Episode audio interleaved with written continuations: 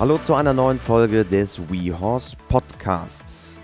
Viele von euch, hoffentlich alle, haben es mitbekommen, wir heißen seit einigen Wochen WeHorse. Ein großer Schritt für uns, der vom gesamten Team über einige Wochen vorbereitet wurde. Und seit Ende Mai haben wir quasi den Schalter umgelegt und seitdem heißen wir WeHorse. Grundsätzlich ändert sich für euch erstmal gar nichts. Wir sind weiterhin der Online-Reitcoach mit inzwischen unglaublichen 485 Lernvideos online, über 60 Ausbildern. Jede Woche kommen neue Videos aus eigentlich allen Reitweisen, Ausbildungsweisen und Schwierigkeitsgraden hinzu. Auch der DVD-Shop ist weiterhin am Start. Ihr findet alles zusammen unter www.wehorse.com. Dort findet ihr auch den Blog, vielen auch als Magazin bekannt, der im Zuge dessen auch einen neuen Anstrich bekommen hat. Alles ist ein bisschen besser strukturiert und kategorisiert. Und wie ich finde, ist es sehr cool geworden. Wir haben dort wirklich unglaublich viele kostenfreie Inhalte rund um das Thema Ausbildung noch einmal für euch bereitgestellt. Ausbildung, ein gutes Stichwort. Wir sind in dieser Woche zu Gast bei Wolfgang Mali. Wir sprechen über seine Arbeit vielen von euch über den Film Pferde wie von Zauberhand bewegt, vielleicht auch bekannt. Es geht um das Vertrauen zwischen Mensch und Pferd und auch, wie die gesamte Familie Mali dort lebt. Los geht's!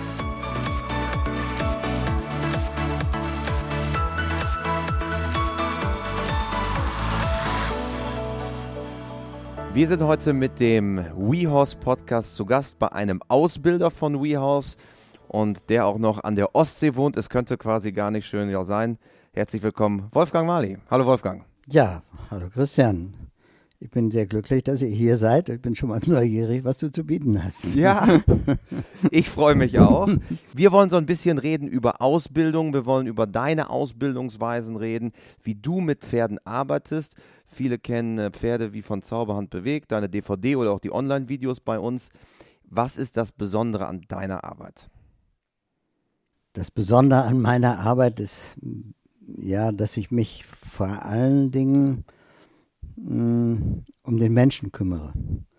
Das heißt, mir ist es wichtig, dass die Leute eine Lebensqualität entwickeln können, weil sie einen Blick auf die Pferde bekommen, wie ich ihn früher nicht haben konnte.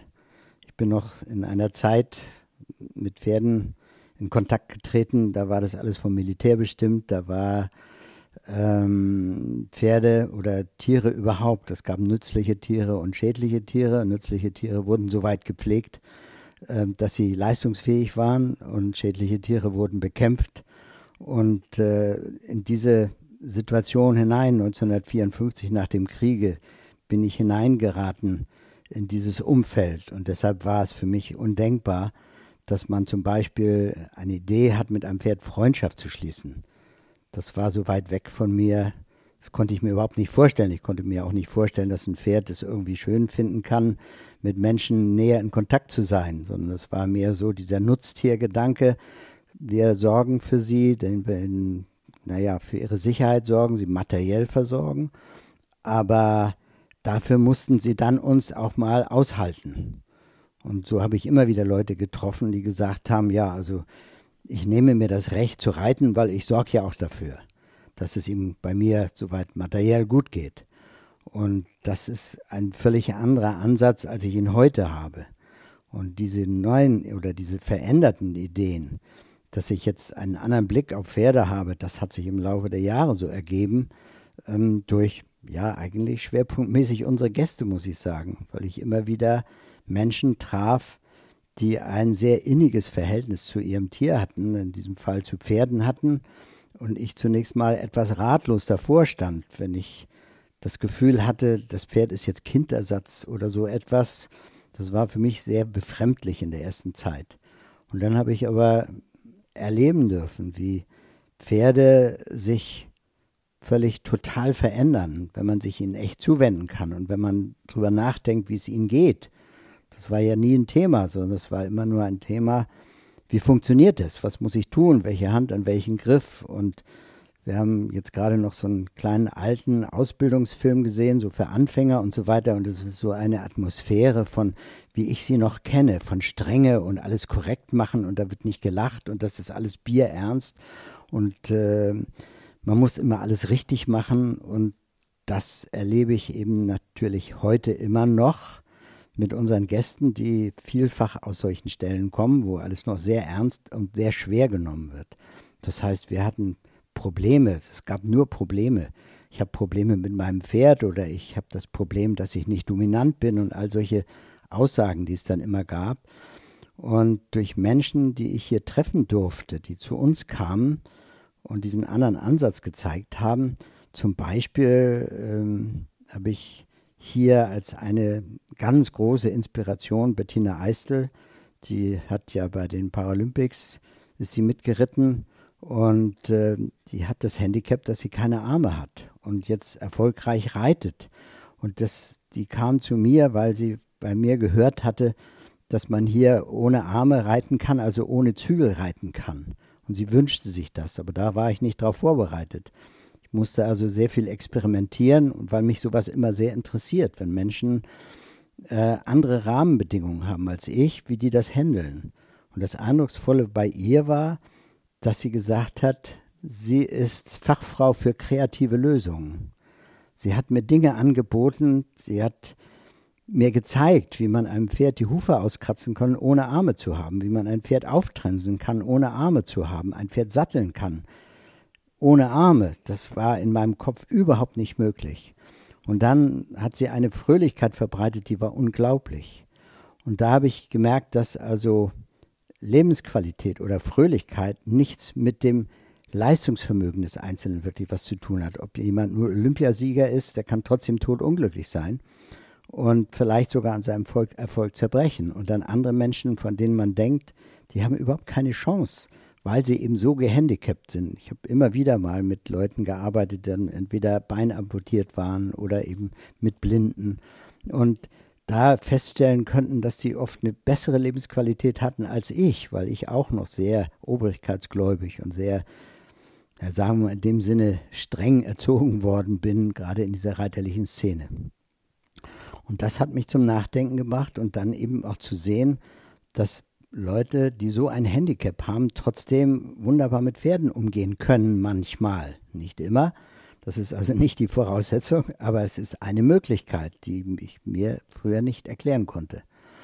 Und das immer weiter zu überprüfen, woher kommt denn eigentlich Lebensqualität und warum reiten wir letztendlich? Dass ich eben erlebt habe, als Beispiel, die Bettina, die kam zu mir mit diesem riesen Handicap und war umgeben von lauter Leuten, von jungen Leuten, die alle recht erfahren im Reiten waren und auch recht erfolgreich im Reiten waren, aber die wirkten alle viel unglücklicher als die Bettina selber. Und das hat mich so nachdenklich gemacht. Wie kann das sein, dass Menschen, die alle Voraussetzungen haben, sportlich sind, intelligent sind, hellwach sind, trotzdem aber so, ja, eher verängstigt oft wirkten. Und da habe ich gedacht, was ist da der Unterschied? Und die Überlegung ist eben die, Bettina hat nichts zu verlieren. Und wir sind in einer Leistungsgesellschaft. Ich habe neulich einen, einen, Bericht darüber gelesen und der sprach von dem Bildungsdruck in den deutschsprachigen Ländern. Und der ist ungeheuer und ich habe auch darüber, darunter früher viel gelitten, dass ich immer meinte, ich muss allen möglichen Ansprüchen genügen. Und äh, das war eben für mich dann die langsam sich entwickelnde Erkenntnis, dass mit meiner Leistungsfähigkeit nicht auch meine Glücksfähigkeit zunimmt, sondern dass eben kleine Kinder oft sehr vergnügt sein können, weil sie noch nichts können und weil sie aber auch noch nicht unter diesem Leistungsdruck stehen, weil sie gar nicht wissen, was das ist, die einfach im Tun ihre Freude finden. Und dann sehr oft die Beobachtung, dass ältere Menschen die nicht mehr leistungsfähig sind, trotzdem unheimlich gelassen und fröhlich und entspannt in die Zukunft schauen, ähm, obwohl sie nicht mehr leistungsfähig sind. Und uns ist ja immer suggeriert worden, man muss Leistung bringen, um einen Anspruch auf Glück oder Zufriedenheit zu haben. Und so hat sich das mit der Zeit immer mehr gewandelt. Und ich habe mich immer mehr interessiert äh, für Menschen, die irgendwelche Handicaps hatten und äh, mir dann überlegt, wie kann ich die unterstützen mit meinen Erfahrungen und weil ich es mich anfangs oft nicht leicht getan habe, mich wohlzufühlen in diesem ganzen Metier, gerade aufgrund dieses militärischen Grundgedankens, der damals immer noch sehr vorherrschte, dann zu überlegen, was kann man tun oder woran liegt das jetzt, ob einer zufrieden ist oder nicht. Und dann eben festzustellen, dass dieser Leistungsdruck, der mehr oder weniger hier immer wieder doch herrscht, das eigentliche Handicap ist.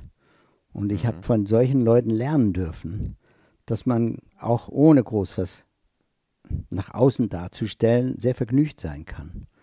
Und diesen Gedanken verfolge ich seit dieser Zeit sehr intensiv und habe jetzt sehr viel Freude daran, äh, was ich im Laufe der Jahre entdeckt habe an Pferden, wie offen die sein können, wenn man eben auf diesen Leistungsdruck verzichten kann, wie sie sich einlassen können, wie zutraulich sie werden können.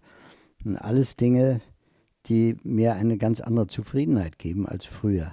Und deshalb ist es für mich heute so wichtig, dass ich auch meinen Unterricht mehr als eine Art äh, Interessengemeinschaft sehe. Dass ich also in den Unterricht hineingehe, immer mit diesem Gefühl, ich möchte genauso viel lernen davon, äh, wie der Schüler, der zu mir kommt. Weil jeder bringt so viel mit an Potenzial, an Lebenserfahrung, an Fantasie, an Kreativität. Und wie oft stehe ich in der Reitbahn, habe eine feste Idee, wie etwas funktionieren sollte. Und jemand anders, weil ich ihn erstmal machen lasse, ohne mich gleich einzumischen, um mal so ein bisschen ihn kennenzulernen, plötzlich Dinge tut, von denen ich nicht geglaubt hätte, dass sie überhaupt gehen oder dass ich darauf gekommen wäre. Und deshalb sehe ich das mehr als eine Interessengemeinschaft. Ich habe gelernt von einem siebenjährigen Mädchen, die ein eigenes Pony hatte und ich wollte mich erst weigern, die zu unterrichten. Und dann stellte ich aber fest, das war ein hochbegabtes Kind, mit der konnte man reden wie mit einem Erwachsenen, allerdings mit dem Sprachgebrauch einer Siebenjährigen. Und jetzt sich in deren Situation hineinzuversetzen, die hat mich unglaublich gefordert, weil die mich bei jeder Unlogik sofort festgenagelt hat dass ich nachher sehr dankbar war, sie kennenzulernen und davon zu profitieren, weil ich es schaffen konnte, sie wirklich auf Augenhöhe zu erleben. Oder mit, wie gesagt, mit Behinderten oder mit älteren Menschen, die schon so eine Lebenserfahrung mitbringen und so eine Art Weisheit mitbringen, wo ich noch kämpfen muss, dass die schon Gelassenheit entwickeln können. Ja, und das hat eben dazu geführt, dass ich jetzt eher, wie gesagt, das als Interessengemeinschaft wahrnehme und wir den Austausch oder der Austausch für mich das Wichtige geworden ist, mich inspirieren zu lassen von anderen und nicht mehr zu meinen, ich müsste jetzt alles wissen und alles richtig können und mich auf den Sockel zu stellen, sondern eben einfach auch dadurch weniger Verantwortung habe, dass ich mit den Leuten im Gespräch bin und auf Augenhöhe bin und dadurch ich das jeden Tag mehr genießen kann, Unterricht geben zu dürfen, weil das ein Geschenk ist, mhm. Ja, und ähm, hat mal jemand gesagt, Lehrer zu sein, ist es der schönste Beruf von der Welt. Und früher, als ich, bevor ich anfing, das zu machen, habe ich immer gedacht, Lehrer zu sein ist das Gruseligste und noch Reitlehrer obendrein. Ich kannte nur die schreienden und schimpfenden Reitlehrer, die verzweifelt waren und hilflos waren. Ähm, und dann durch Zufall, ich wollte nie Unterricht geben. Ich bin durch Zufall da reingeraten, weil ich nämlich die Halle, die wir da haben, die habe ich nur für mich gebaut und im Winter so ein bisschen Pferde auszubilden und vielleicht wieder zu verkaufen. Ähm, und wir haben früher nur Ausritte hier organisiert, weil ich dachte, die Leute können hier die schöne Natur genießen und das macht es mir leichter, mit Pferden umzugehen. Ähm, und dann wurde ich halt bedrängt, mal Unterricht zu geben. Und ich war im Grunde nie wirklich der Geländereiter von Hause aus, sondern das Tüfteln hat mich immer gereizt. Ich brauchte eigentlich nur ums Haus herum zu reiten, weil ich intensiv das Pferd erleben wollte. Ein bisschen spüren, fühlen, wie funktioniert Ja, das? und immer wieder überlegen, dem Pferd auf die Schliche zu kommen. Mhm. Wie tickt es eigentlich? Warum reagiert es manchmal so und manchmal so? Das hat mich immer fasziniert. Jedenfalls war ich dann in dieser Halle und dann wurde ich bestürmt, ich soll mal runter, Unterricht geben. Und dann war das wie ein Blitz für mich, dass ich mich erst gewehrt habe, mit Händen und Füßen diesen Unterricht zu machen. Als ich dem aber nicht mehr ausweichen konnte und mich ein paar Mal eingelassen habe, plötzlich merkte, das ist das eigentlich, was mich reizt und was mich interessiert, weil durch die Fragen, die dadurch entstehen, plötzlich ich eine ganz andere Klarheit gewinnen konnte und ich, wie gesagt, die Inspiration durch die anderen oft bekam, andere Lösungen zu finden. Mhm. Und deshalb ist das meine Passion geworden. Das habe ich mir früher nie vorstellen können. Und ich freue mich jetzt über jeden, der zu mir kommt und sich interessiert für meine Themen. Und da bin ich nach wie vor ganz offen. Und ich gebe jetzt fast 60 Jahre Unterricht und es macht mir jeden Tag mehr Spaß. Besser kann es eigentlich das, gar nicht sein. Das ist das Verrückte daran. Das kann man jemand anders nur ganz schwer erklären, dass ich eben jetzt von jedem, der kommt, fast immer es schaffe. Jedenfalls wird natürlich manchmal nicht so gelingen, weil ich auch manchmal erschrecke und mich überfordert fühle bei bestimmten äh, Ansinnen. Aber im Großen und Ganzen ist in jedem Menschen, der zu mir kommt, äh, für mich eine Riesenchance dazu zu gewinnen und Anregung zu bekommen. Mhm. Du hast es eben angesprochen, deine reiterlichen Anfänge in den 50er Jahren, damals noch militaristisch geprägt. Wie bist du damals zum Pferd gekommen? Wie bin ich zum Pferd gekommen? Ähm, ich habe mir immer gewünscht, mit Pferden waren für mich prächtige Tiere, eindrucksvolle Tiere und so ein bisschen ja das Gefühl auch äh, von Macht zu haben. Ne? Als Junge dann, als ich das erste Mal auf dem Mofa gesessen habe und mit dem Griff drehen konnte und das plötzlich unter mir davon schoss, diese Energie zu spüren, das fand ich faszinierend. Und dann hatte ich eben die gleiche Idee, jetzt ein Pferd zu haben und auch zu führen, um, ja, um es ehrlich zu sagen, auch das Gefühl gaben, sowas beherrschen zu dürfen. Dass das natürlich ein unglaubliches positives Gefühl zu dieser Zeit war. Und das hat mich gereizt. Und äh, ja, wie bin ich dazu gekommen? Ähm, jemand kam zu uns auf einem, wir hatten ein, ein Hektar großes Grundstück hier im Ort. Also hier, hier, hier wir sind hier quasi vor den Toren Lübecks. Immer noch hier, ja. Schabolz an der Ostsee. Genau. Und äh, wir hatten ein, ein Hektar großes Grundstück und äh, dann kam jemand zu uns und fragte, ob er auf unserem Grundstück einen Reitstall eröffnen dürfte. Ich hatte keine Ahnung und ich war damals, wie gesagt, als er zu uns kam, war ich 14 Jahre alt.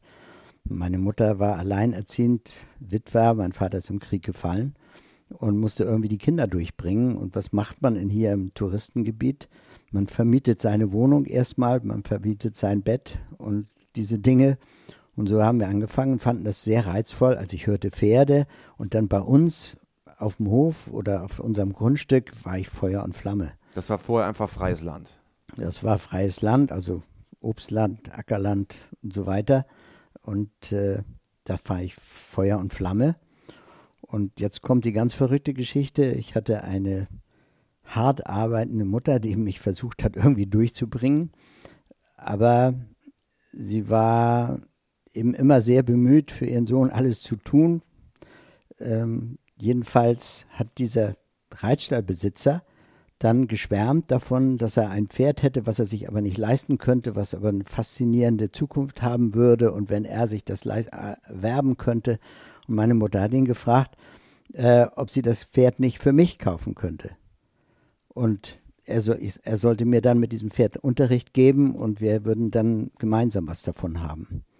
Und so hat sie ein Pferd gekauft, ohne Ahnung von Pferden, ohne dieses Pferd jemals gesehen zu haben, ging das in meinen oder in ihren Besitz über. Und es wurde dann angeliefert und der Besitzer hat mich nicht in seine Nähe gelassen, weil er gesagt hat, das Pferd ist so gefährlich, dass man noch nicht mal die Box betreten darf und es in irgendeinem verdunkelten Schlag, Verschlag vor sich hin vegetierte. Und äh, er sich dann aber selber total überfordert fühlte. Das war mein erstes Pferd. Eines Tages war dieses Pferd verschwunden. Und ich habe dann mal nachgefragt, als Junge, wie gesagt, bescheiden mhm. und obrigkeitsgläubig, wo denn das Pferd wäre. Ich hätte vielleicht einen Interessenten von unseren Gästen dafür, dass jemand ein günstiges Pferd suchte, also ihr hattet damals auch schon einen Pensionsbetrieb. Also wir haben schon Gäste vermietet, ja. Also Entschuldigung. Also, genau, ja, genau. Eine Gästewohnung. Ja. Vielleicht noch zur Erklärung. Also ihr betreibt ja. hier in Schabolz eine, eine große Reiterpension inzwischen oder beziehungsweise einen Ferienbetrieb, ja, genau. mit, äh, wo man auch sein eigenes Pferd mitbringen kann. Äh, wir sind eben mal durchgelaufen, glaube bis zu 40 Gäste, die gleichzeitig hier sein könnten. Aber das war unabhängig vom Reitstall schon vorher, also der, die, die, der Ferienwohnungsbetrieb. Dieser Ferienwohnungsbetrieb, das war unser Privathaus. Mhm. Mein Vater ist, wie gesagt, gefallen, nicht aus dem Krieg zurückgekommen. Und dann macht man dann eben das hier, dass man an Feriengäste vermietet. Erstmal mhm. die eigene Wohnung, weil sonst nichts anderes da war. Und äh, dann sind wir umgezogen in dieses Gelände hier, aber anders innerhalb dieses Ortes. Mhm. Und äh, wir haben damals schon immer sehr darüber nachgedacht, weil es ein bisschen Hinterland ist, also vier Kilometer bis zur Ostsee, haben wir immer darüber nachgedacht, wie man die Saison verlängern könnte. Weil vier Wochen im Jahr kann man nicht davon leben, dass man ein paar Betten vermietet. Und wir wollten es halt ein bisschen attraktiver machen und da kam uns diese Idee, was mit Pferden zusammen zu machen, hier Ausritte zu organisieren. Die ist damals entstanden. Es ist also im Grunde so, dass ich mir ein Pferd nicht leisten konnte und um mir mein Hobby zu ermöglichen, einfach ein paar mehr angeschafft mhm. habe. So hat das im Grunde angefangen. Und ich wollte eigentlich diesen Beruf gar nicht ergreifen, bin gar nicht auf die Idee gekommen, ihn zu ergreifen. Ich wollte ja ins Büro, ich wollte Verlagskaufmann werden und habe dann aber festgestellt, das ist für mich nichts. Den ganzen Tag im Bürostuhl sitzen, ich hatte nur Kopfschmerzen und das aber war hast nichts. du mal ausprobiert? Das habe ich dann ausprobiert und dann aber abgebrochen. Mhm. Ja, und dann habe ich gedacht, dann gehe ich nach Hause und mache dann mit Pferden ein bisschen was Nettes und vor allem diese Ausreitgeschichten. Und äh, das hat sich dann im Laufe der Zeit eben so verändert, dass wir jetzt uns spezialisiert haben nur auf Unterricht. Wir machen keine Ausritte mehr, ähm, weil wir eben diese Idee, die Beziehung zu pflegen zwischen Mensch und Tier, das unser großes Anliegen ist. Und meine Mitarbeiter haben die Anweisung quasi, ähm, dass sie sich darum kümmern sollen, dass die Menschen, die zu uns kommen, sich in die Tiere verlieben, mit denen sie umgehen. Das ist so der Ansatz. Und Reiten wie von Zauberhand bewegt ist so ein bisschen diese Idee, sich für Pferde begeistern zu können. Einfach dieses Gefühl, dankbar zu sein, dass man mit solchen Wesen umgehen darf. Dieses Privileg als solches wahrzunehmen und nicht das davon abhängig zu machen, wie leistungsstark nach außen sich ein Pferd präsentiert, sondern eben wenn jemand, der ängstlich ist und unerfahren ist, wenn man ihm dann hilft, die Beziehung zu vertiefen, Vertrauen aufzubauen, auf Gegenseitigkeit, den Pferden wieder Vertrauen zu geben, weil das oft gestört ist, und den Menschen Vertrauen zu ihrem Tier zu geben, das ist das, was uns erfüllt und uns begeistert. Obwohl du ja auch klassische Ausbildung genossen hast, zum Beispiel bei Paul Stecken oder bei Harry Bold, wie, wie kam es das ist, dann zustande? Es, ja, das habe ich, wie gesagt, um eben Fortbildung zu betreiben, habe ich das dann gemacht. Ähm, und das ist ja kein Widerspruch. Ja, die, Total. Ja, für mich ist es ja. nach wie vor, ich bin ein großer Verfechter der englischen Reitweise, weil ich damit angefangen habe. Und das, ich habe mal den Spruch gehört, eine Idee ist nicht verantwortlich für ihre Jünger. Und ich finde die fantastisch. Die englische Reitweise von ihrem Grundidee. Und da haben wir natürlich bei Harry Bold oder vor allen Dingen bei Paul Stecken natürlich ganz große Ideale mitbekommen. Es ist ja nicht so, dass diese Leute nun alle irgendwie, naja, weiß ich nicht, wie man das ausdrücken soll, sondern ja schon sehr ernsthaft und trotzdem mit Begeisterung die Dinge betrieben haben. Und großartige ja? Pferdeleute, ne? Und großartige also Pferdeleute für sich waren. Stehen großartig. Ja, ja, und auch diese Idee der englischen Reitweise, die ist ja wirklich nun gewachsen über lange, lange Zeit. Und äh, ich halte sehr viel von Tradition. Aber wie gesagt, wie es dann manchmal ausgelebt wird und was Leute darunter verstehen, das hat ja nichts mit dem zu tun, was ich darunter verstehe. Also bin ich nach wie vor ein Verfechter dieser Idee. Ich finde sie nur so komplex und das ist so ein bisschen mein Anliegen, die Leute wieder auf den Ursprung und die Grundgedanken darauf zurückzuführen, weil es heute so ist, sehr schnell, man sitzt im Fernsehen und meint dann beurteilen zu können, einen was weiß ich, eine Dressuraufgabe, die man im Fernsehen sieht und man meint, geht jetzt in den Stall und reitet das nach. Nicht? Nirgendwo kommt jemand auf die Idee, wenn er ein Konzert hört und irgendeinen berühmten Pianisten sieht oder erlebt oder hört, dann hinzugehen und zu sagen, ich will das jetzt auch so machen. Beim Reiten hat man sehr schnell das Gefühl, man muss jetzt irgendwo anfangen, da wo andere. Ein Level, ne? Ja, wir fangen also zu oft äh, zu weit oben an. Wir gehen nicht beim ersten Schritt los, sondern wir fangen beim zehnten vielleicht schon an.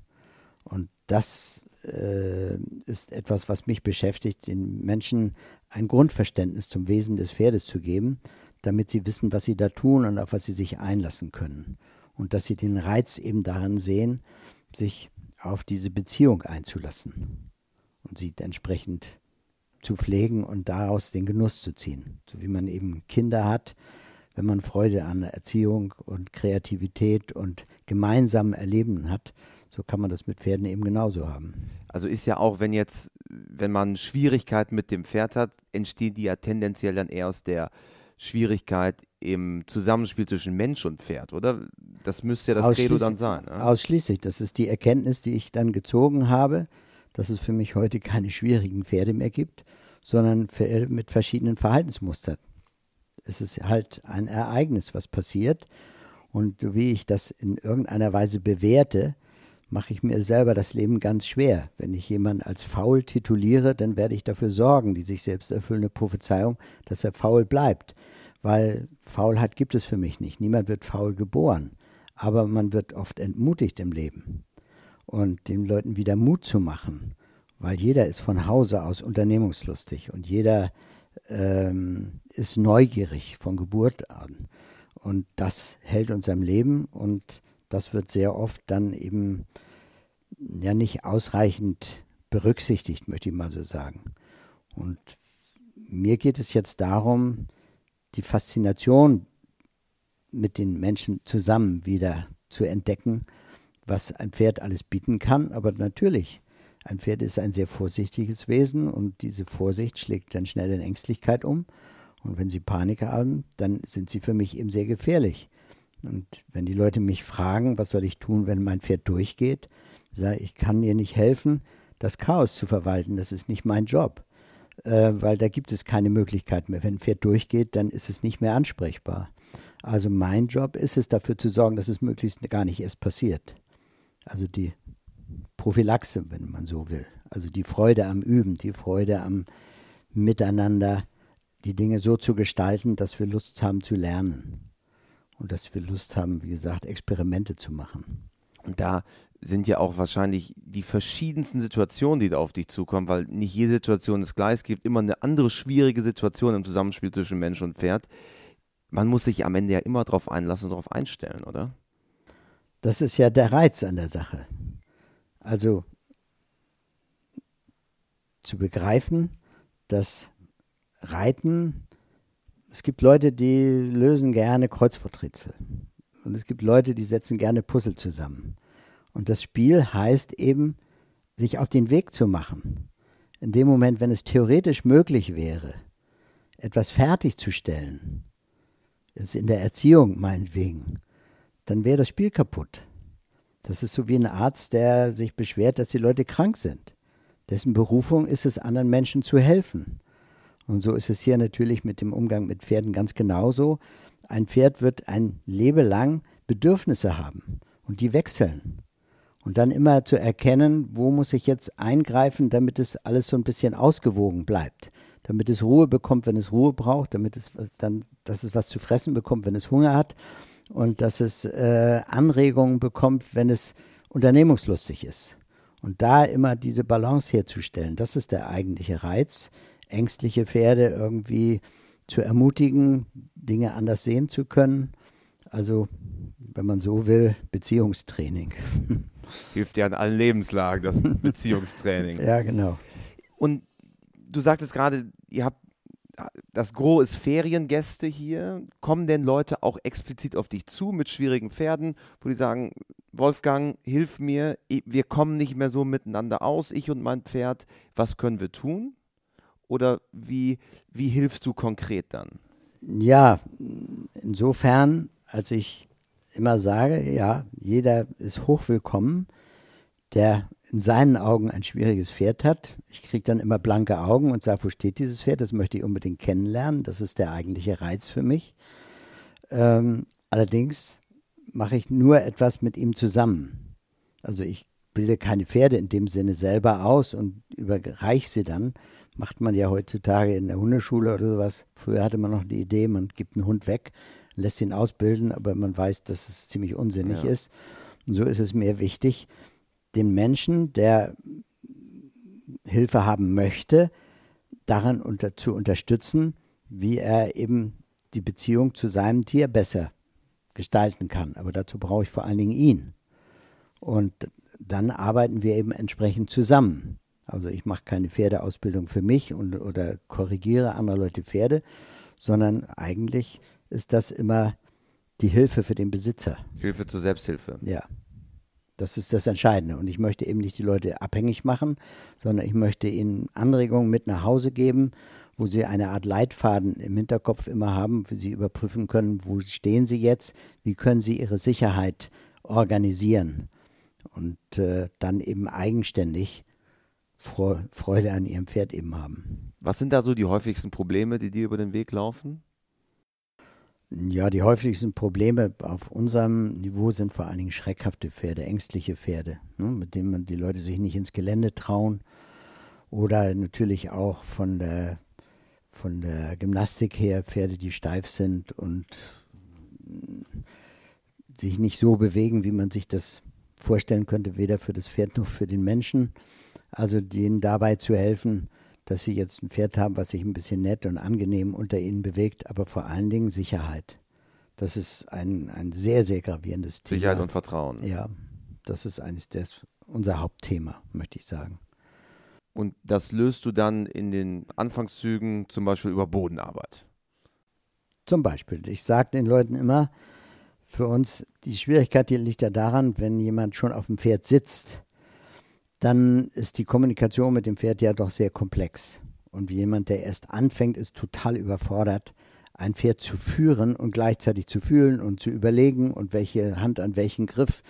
Das ist eine totale Überforderung. Dann kommt es automatisch sofort zu Missverständnissen zwischen Mensch und Tier und der kann keine klaren Gedanken mehr fassen, verhält sich dann so, dass das Pferd immer erschreckter ist und dann schaukeln die sich ganz schnell aneinander hoch. Und deshalb ist die Bodenarbeit, das nenne ich immer so ein bisschen der, das, was für den Piloten der Flugsimulator ist. Dass man einfach hier Fehler machen darf, einen Crash nach dem anderen bauen darf, wenn man in der Bodenarbeit ist. Und trotzdem ist die Sicherheit für alle Beteiligten gewährleistet. Weil man auf sicherem Grund steht, man kann sich zurückziehen. Wenn ein Pferd mal nervös ist, dann lässt man den auch mal alleine ein bisschen herumspringen oder sowas und kann sich das in Ruhe angucken. Und wenn er sich dann wieder sortiert hat, dann geht man wieder hin, nimmt wieder Kontakt auf und alles sehr gefahrlos. Und natürlich muss auch diese Bodenarbeit entsprechend begleitet werden. Es kann nicht angehen, dass jemand einfach losschießt und mal so im Boden versucht, irgendwie mit Pferden was zu machen. Dann kann es trotzdem sehr gefährlich werden. Aber es ist sehr viel einfacher, dann Schritt für Schritt Menschen einzuweisen, wie sie sich langsam diese Beziehung aufbauen können. Vom ersten Kontakt hin, wie man den gestalten kann. Körpersprache. Körpersprache, all diese Dinge, eben wie man eine Kommunikation aufbaut. Und äh, das ins Bewusstsein zu rücken, dass jeder Mensch, und das ist mir so wichtig geworden, sich bewusst sein muss, dass wenn er in den Wahrnehmungskreis eines Pferdes kommt, gleichzeitig auch sein Ausbilder ist. Ja, das Pferd lernt, einen Menschen kennen und entweder macht er halt einen Fehler, das Pferd erschrickt. Und äh, wenn er das nächste Mal auftaucht, steht das Pferd schon da und sagt, nicht der schon wieder, um Gottes Willen. Oder umgekehrt, es macht eine gute Erfahrung mit einem Menschen, dann wird es sich beim nächsten Mal schon viel positiver ihm gegenüber äußern können. Und dass man nicht in eine Reitschule gehen kann und sagen, gib mir ein Pferd, was ausgebildet ist, was schon alles kann. Ich wurde früher oftmals gefragt von den Gästen, was kann dieses Pferd?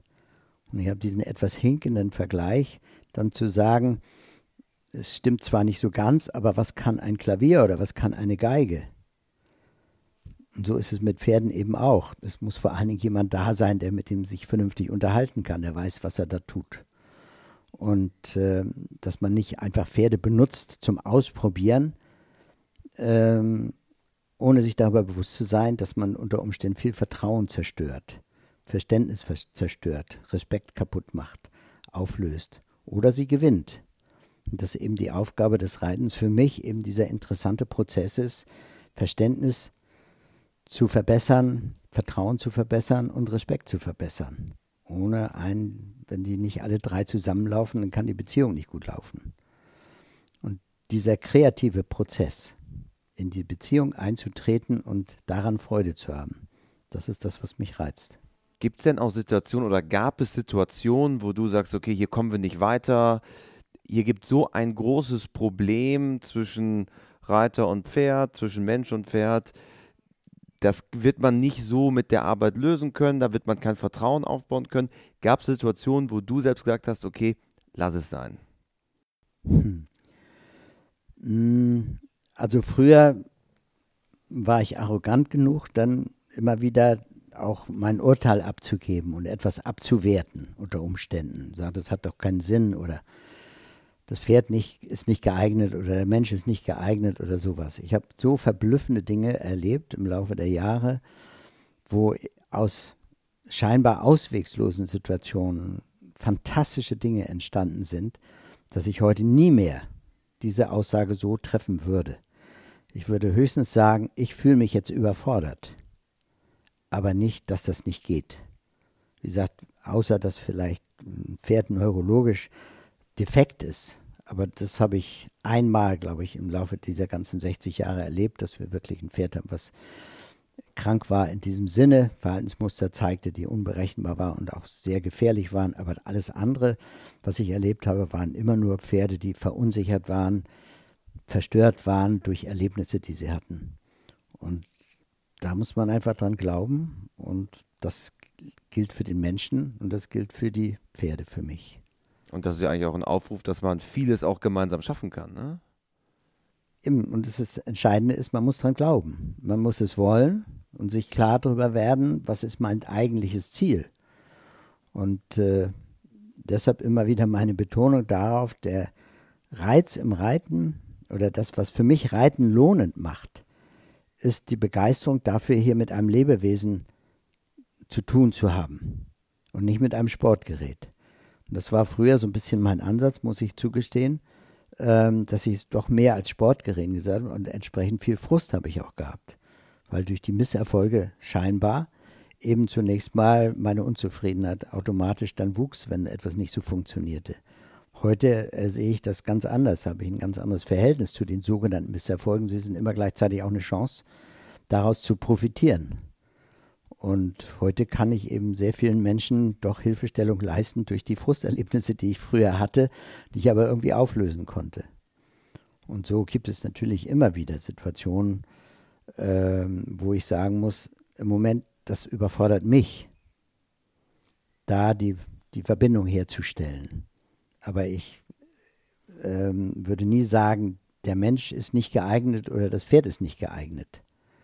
Aber ob ich es leisten kann, die so zu unterstützen, dass sie dahin kommen, wo sie hinwollen. Das ist dann eine andere Sache. Hast du denn auch turniersportlich ge selber geritten? Ähm, Im Verhältnis wenig. Im Verhältnis wenig. Ich habe so ein bisschen pflichtgemäß ein bisschen gemacht, bis M geritten, aber Dressur. Äh, auch Springen. Ähm, ich habe so früher so around ein bisschen was gemacht, ein bisschen Gelände und soweit das im Rahmen meiner Möglichkeiten lag. Und äh, ich fand es immer nie so ganz passend, ähm, auf ein Turnier zu ziehen und dann zu zeigen, wie gut meine Beziehung zu meinem Pferd ist. Und schon gar nicht für Dressurprüfungen morgens um sechs irgendwo auf einem vernebelten Platz dann aufzutauchen mit frierenden Richtern und das jeden Tag, äh, jeden Sonntag wieder. Das war irgendwie nicht so meine Welt wie gesagt, weil es auch dazugehört, da habe ich es dann ein bisschen auch gemacht, aber doch sehr, sehr begrenzten Rahmen. Weil es, wie gesagt, eigentlich nicht so meine Welt ist, dann mhm. meine Beziehung dann öffentlich zu machen zu dem Tier, mit dem ich umgehe. Ähm, wie gesagt, was ich sehr bewundere, zum Beispiel hier, die für mich geradezu vorbildhaft ist Uta Gref, ja, die mit einer Lockerheit und einer Fröhlichkeit da zu Werke geht und äh, durch ihre Offenheit auch Leute begeistern kann. Und das ist etwas, das ist vorbildhaft für mich. Und dann eben auch aufs Turnier zu gehen. Aber wir wissen ja auch, dass sie auch mit sich gehadert hat, ob sie diesen Weg gehen kann. Mhm. Ne? Und dazu braucht man natürlich nicht nur die Fröhlichkeit, sondern auch ein gewisses Maß an Talent, damit es dann auch sich irgendwie rechnen kann. Und äh, wie gesagt, meins war es nie so, richtig in die Öffentlichkeit zu gehen und das zur Schau zu stellen. Das ist genau wie mit den Messen. Wir sind da eingeladen worden, aber es war immer so ein bisschen ein zerrissenes Gefühl, wie fühle ich mich auf einer Messe. mhm. weil es mir, wie gesagt, mehr um die inneren Geschichten geht. Wie fühle ich mich, wenn ich ein Pferd streicheln darf oder was weiß ich, den Stall ausmisten kann oder sonst wie, dieses in die Beziehung zu kommen. Und äh, das ist so mein Hauptanliegen heute. Nun habt ihr hier euch in Scharbeutz wirklich ein Paradies geschaffen, muss man sagen. Ich bin heute das erste Mal hier, aber bei diesem traumhaften Wetter einen ne, ähm, Pensionsbetrieb, ich nenne es immer Pensionsbetrieb, eigentlich ist es ja so eine Art Ferienwohnung plus äh, Boxen für Pferde, die man mitbringen kann. Ist das so ein bisschen ein Traum von dir gewesen, so einen Ort zu schaffen wie hier? Ja, ja. Ähm, das ist für mich so ein bisschen, ich bin kein Mensch, der so gerne nach draußen geht. Ich sitze lieber hier und dass die Leute zu mir kommen, wenn jemand einen Bedarf hat. Ich kann nicht gut als na, über Land ziehen und für mich werben. Sondern hier kann ich sitzen und warten, ob jemand Interesse hat an dem, was ich tue. Ich freue mich über jeden, der hierher kommt, aber ich bin nicht jemand, der auf den Markt geht und sagt, hier müssen zu mir kommen. Und wir haben hier so eine kleine Oase uns geschaffen und du siehst es auch an diesem Tal. Ja, ich habe das damals mit ausgesucht, dass wir hierher gezogen sind. Meine Mutter hat das gekauft. Aber es ist so ein bisschen wie so eine Oase. Und es ist sehr abgeschirmt, es ist wunderbar hier, weil es so vielschichtig sein kann. Als wir damals hier ritten, ausritten, war der Abwechslungsreichtum dieser Landschaft, war das, was mich fasziniert hat. Dass man ja alle 100 Meter einen neuen Ausblick hat. Muss ich aber zugeben, dass die Ausreitmöglichkeiten hier inzwischen sehr schlecht geworden sind im Verhältnis durch die entstandene Infrastruktur. Aber nach wie vor für Urlaub zu machen, ähm, dass man hier ganz also wir haben fast den See fast vor der Tür. Wir haben den Wald, wir haben die verschiedensten Mischformen von Wald, wir haben Heidecharakter hier ein bisschen landeinwärts, wir haben die Feldmark, wir haben die Seen, wir haben das Meer fast vor der Tür. Man kann hier, wie gesagt, wenn man mit dem Auto unterwegs ist, in ganz kurzer Zeit so unterschiedliche Dinge erleben und auch genießen hier. Travemünde, Timmendorf, Scharbeutz, die Bäder oder Lübeck ist ganz nah dabei mhm. und Hamburg ist auch nicht aus der Welt. Und trotzdem ist man blitzschnell hier, wenn im Sommer der Trubel an der Ostsee dann zu groß wird, ist man in drei, vier Minuten hier in einer Abgeschiedenheit, dass du das Gefühl hast, du bist auf einer Insel. Und das hat mich von Anfang an so fasziniert und ich habe schon mal darüber nachgedacht, vielleicht woanders hinzugehen, weil wir hier platzmäßig so ein bisschen begrenzt sind für unseren Betrieb selber. Aber ich habe mir die Landkarte genommen und ich dachte, die möchten irgendwo anders sein als hier. Aber es liegt auch daran, weil ich hier geboren bin. Wie groß seid ihr inzwischen? Also was Reitlehrer angeht, was Feriengäste, Reiterferiengäste angeht? Was ist groß in diesem Zusammenhang?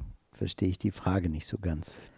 Also würdest du sagen, dass ihr inzwischen so groß gewachsen seid, dass du sagst, wir haben jetzt uns so einen Ort geschaffen, jetzt soll es auch nicht größer werden oder? Ja, um Gottes Willen. Also das darf in gar keinen Fall größer werden. Ähm, was mir von Anfang an wichtig war, die persönliche Begegnung mit den Menschen hier. Und wir haben aus diesen Gründen sehr viele Einzelstunden eingerichtet, äh, weil wir wirklich ganz anders mit den Menschen in Kontakt kommen. Und es ganz wichtig ist, seine Beweggründe, warum er was machen will, warum er mit Pferden überhaupt zu tun haben will, um da möglichst zielgerichtet auf die Bedürfnisse des Einzelnen einzugehen. Wie gesagt, wir haben mit Behinderten hier gearbeitet und mit älteren Menschen, mit Kindern und so weiter. Und da ist mir einfach dieses persönliche Gespräch so eminent wichtig, dass wir in Beziehung kommen zu unseren Gästen. Und deshalb darf es in keinem Falle größer werden, aus meinem Verständnis heraus. Das Einzige, was ich noch ein bisschen verbessern könnte, wäre ein bisschen mehr Gleichmaß weil es natürlich wie in allen Touristengebieten dann ist doch ein bisschen saisonabhängig ist. Mhm. Aber das verändert sich jetzt schon im Laufe der Zeit sehr, dass wir eben vor und nach Saison die wirklich intensiven Reiter oder reitbegeisterten Leute hierher kriegen. Ähm, ja, um es einfach so zu sagen, also die persönlichen Beziehungen zu den Gästen. Und wenn du mal einen Blick in unser Gästebuch wirfst, was da inzwischen alles an näher an Rückmeldungen ist, die für mich einfach sehr berührend sind. Ich möchte gerne berührt werden und ich möchte die Menschen berühren. Und ich möchte den Menschen Mut machen, soweit ich das kann, soweit ich selbst in der Lage dazu bin und möchte Pferden Mut machen. Das ist für mich das Größte, was man so im Leben überhaupt erreichen kann. neugierig zu sein und experimentierfreudig. Das ist mein Anliegen. Und euer Fanclub ist ja einfach riesig inzwischen. Also deutschlandweit kommen ja die Leute hierher. Ja, nicht nur deutschlandweit, ne, sondern auch europaweit möchte ich schon mal sagen. Nicht so mhm. viel, aber doch ist es ja sehr schön, sehr erfüllend und sehr befriedigend. Wie viel Unterricht gibst du selber noch? Wie viel Unterricht? Das ist sehr, sehr unterschiedlich. Ähm, aber so in der Saison sieben, acht Stunden. Am pro Tag noch? Ja, ja. Also Vollblut ja. und voll aber passioniert, sieben, jeden Tag noch dabei. Sieben Tage die Woche meistens dann. Ja. ja. Das ist dann eine Berufung, wirklich eine ja, Berufung. Ja, ist es, ist es tatsächlich geworden im Laufe der Zeit. Das war es ursprünglich nicht unbedingt, aber es ist daraus geworden. Ich habe die ganze positive Seite an dieser Dinge für mich total jetzt entdecken können. Und das möchte ich so ein bisschen weitergeben. Großartig. Ja. Lieber Wolfgang, wir haben am Ende eines jeden Podcasts immer die vier klassischen WeHorse Podcast Fragen. Und die erste Frage, die ich dir gerne stellen möchte, ist, gibt es ein Motto, nach dem du lebst? Ja. Äh, mein tiefes Anliegen ist es, ähm, das Miteinander. Zum Beispiel im Zusammenhang mit den Pferden. Ich erlebe so viele Einzelkämpfer. Und man kann im Miteinander so viele tolle Sachen mit Pferden erleben. Das heißt, wenn Familien zu uns kommen, die haben ein Pferd, dann ist oftmals einer alleine überfordert, dieses Pferd zu betreuen. Es ist zu viel für ihn.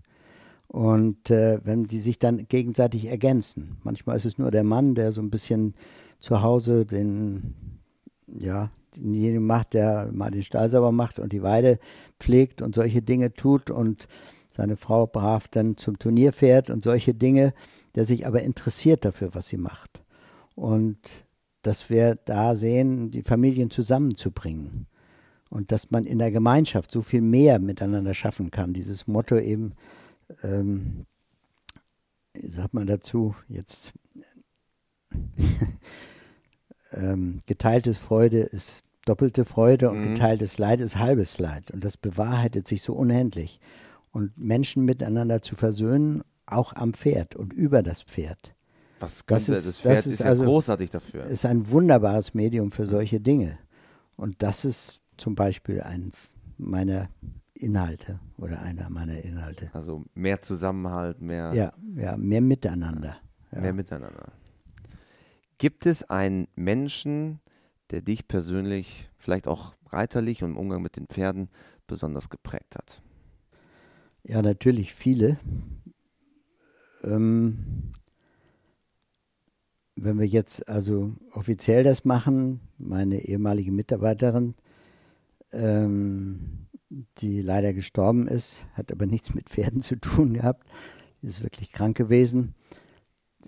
Ich bin bei Paul Stecken gewesen und sie ist unabhängig von mir. Ich habe sie dann später dahin geschickt. Sie ist da gewesen und wir haben uns immer wieder da getroffen. Also er hat schon viel geprägt bei mir.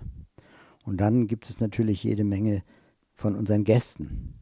Also ich habe einen älteren Herrn, der 76 war und vom Arzt das Reiten verboten bekommen hatte, sich seit 40 Jahren wünschte, mal auf dem Pferd zu sitzen und zu reiten, es aber nie realisieren konnte.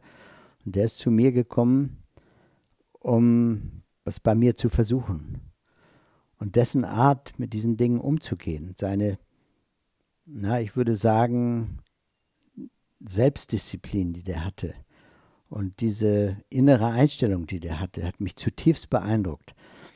Er hat unter unglücklichsten Umständen bei mir angefangen und das war so einer, wo ich zunächst mal gesagt hatte, ich möchte die Verantwortung nicht übernehmen. Das scheint mir so schwierig und so unglücklich vom Ansatz her, dass ich immer Sorge hatte, dem passiert mal was, weil er, wie gesagt, gesundheitlich eigentlich angeschlagen war. Und äh, ich habe es eigentlich erst ablehnen wollen, aber ich kann immer schlecht Nein sagen.